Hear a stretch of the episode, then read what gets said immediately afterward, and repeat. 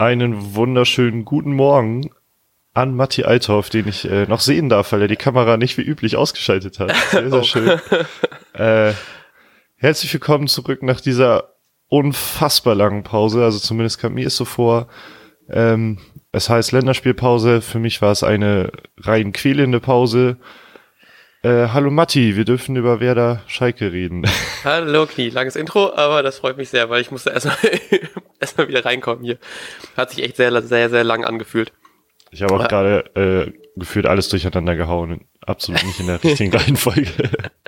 wir müssen auch erstmal wieder warm werden, ne? Ich meine, nach so einer langen Pause letzte Aufnahme ist auch schon Ewigkeiten hergefühlt. Da muss man halt eben erstmal wieder langsam in den Flow kommen. Heißt, die nächsten drei Folgen erwartet, dass die nicht gut werden. Und dann ab Folge drei nach heute könnt ihr wieder reinhören. Es beginnt ein neues Zeitalter in der immer wieder Hämmert-Richtung.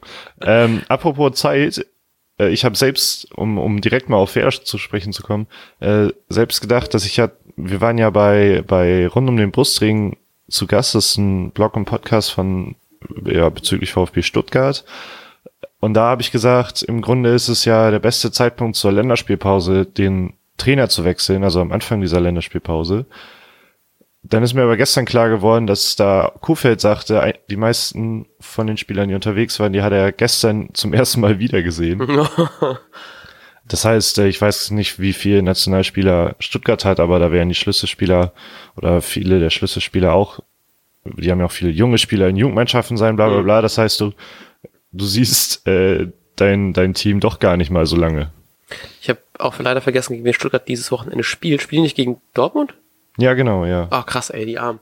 Ähm, ich freue mich tatsächlich ein bisschen, apropos Zeiten, ähm, dass wir Anschlusszeiten 18.30 haben, weil das heißt A, Topspiel und B, man kann sich die anderen Spiele am Samstag in Ruhe angucken und muss nicht diese, diesen Hassel haben zwischen, äh, schaue ich jetzt Konferenz oder Einzelspiel. Ähm, und da sind natürlich so eigentlich nur, okay, eigentlich ist nur Stuttgart, Dortmund einigermaßen interessant. das war's. Aber naja, ähm, reden wir über Schalke, die ja einfach einen ähm, nicht so überragenden Saisonstart vorgebracht haben. Und ich habe da tatsächlich ein bisschen Angst, dass langsam vielleicht die Wende kommt, so vielleicht gegen Werder. Und Kofeld meint das auch, wenn man einfach nur auf den Kader guckt, ist eigentlich ähm, Schalke Top-Favorit in diesem Spiel. Was ja nicht heißt, dass die gewinnen müssen. Und ähm, ich bin da tatsächlich ein bisschen bisschen nervös schon.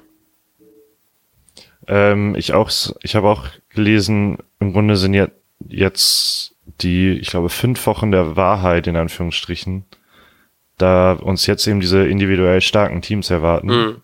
Und naja, Platz vier ist halt gemessen an den Teams ähm, ja sehr glücklich einfach. Ja. Also glücklich, weil wir, weil wir leichtere, vermeintlich leichtere Gegner haben.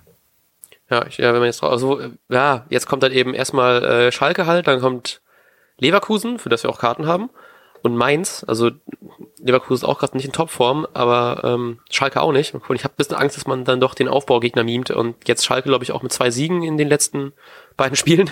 Ja. Ähm, das äh, kann ziemlich hart werden, aber ich hoffe halt eben, dass wir es irgendwie doch wieder gebacken bekommen, in äh, auf Schalke zu gewinnen, auch wenn es wie letzte Saison ist, irgendwie in der 92. Minute oder so, oder wenn er irgendwann wieder den Ball reinstochert. Damals das war auch einfach ein geiles Spiel. Mega. Ähm, und ich glaube tatsächlich trotzdem, dass man die schlagen kann. Und ähm, zwar, ich hau einfach jetzt schon mal meine Prognose vorweg, und zwar glaube ich, das wird ein knappes, aber ein verdientes 2-1. Okay, okay, nicht schlecht, nicht schlecht, nicht schlecht, nicht schlecht. Äh, ich habe mir gerade so viele Gedanken über die Aufstellung gemacht, dass ich mir keine Gedanken über das Ergebnis gemacht habe. Ich sage einfach 1-1. Äh, willst du dafür zuerst deine Aufstellung sagen? äh, Gerade auch nicht so, weil mir fehlen noch zwei Spieler, die ich sage. Okay, dann hau ich, dann hau ich ganz kurz raus, was ich habe. Ich habe Augustinsson, Moisander, Gebre Selassie und ich habe irgendwo gelesen, weil man ja bei Schalke mit ähm, ähm, Salif Sané und Naldo sehr große Spiele hat, dass man halt eben auch ein bisschen jemand Größeren braucht. Deswegen glaube ich, dass Velkovic weiterhin nicht spielen wird, sondern Langkamp ähm, sein zweites Startelf-Debüt diese Saison geben wird. Hm? Ist das immer noch ein Debüt? Nee, ne? Seinen zweiten Startelf-Einsatz in der Liga. ähm, seinen zweiten Startelf-Einsatz geben wird.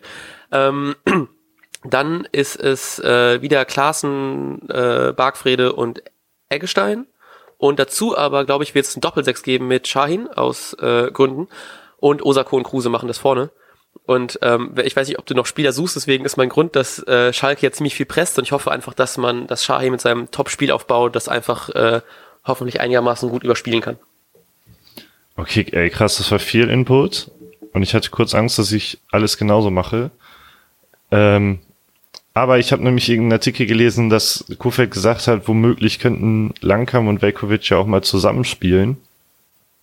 Ähm, weil die, weil die Schalker eben auch kopfballstark sind und gerade auch bei Standards, bla bla bla. Deshalb ähm, bin ich experimentell und setze auf Dreierkette, also Moisander, Lankam, Velkovic. Augustinsson, Gilbert Selassie auf den Außen und dann auch Schein in der Mitte, weil man äh, zum Abräumen genug äh, Qualität schon hat. Klasen Eggestein und vorne Kruse und Osaku. Geil. Und äh, ob das so war und wer gewonnen hat und bla bla bla, erfahrt ihr dann wahrscheinlich am Sonntag ähm, in der ersten richtigen Folge nach dieser ätzend langen Länderspielpause. Und wir wünschen euch dann ein schönes Wochenende, viel Spaß und äh, bis denn. Bis dann, ciao. Und jetzt läuft der Ball.